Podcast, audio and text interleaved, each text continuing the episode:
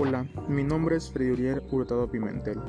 Estudio la Facultad de Derecho en la Universidad del Golfo de México, Campus Acayucan. Es un gusto realizar este trabajo para la clase de delitos en particular. Y he tenido la tarea de expresarme de la manera más práctica y entendible, para que esto sea tomado de manera útil. El delito que yo quiero exponer es el de ultrajes a las insignias nacionales.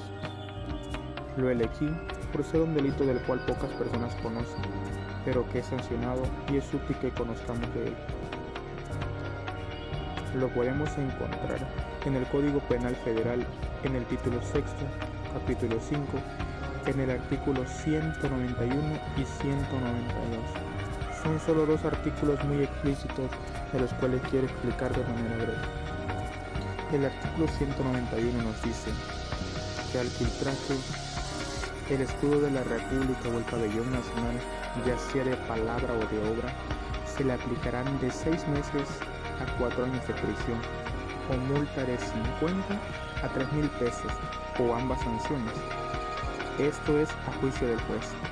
Debemos de saber que el decir ultraje se refiere a un insulto u ofensa al pabellón, esto ya sea de palabra o de obra, y la sanción será tomada a criterio del juez lo para lo cual nos dice el artículo 192 que al que haga uso indebido del escudo, insignia o himno nacional se le aplicará de tres días a un año de prisión y multa de 25 a mil pesos.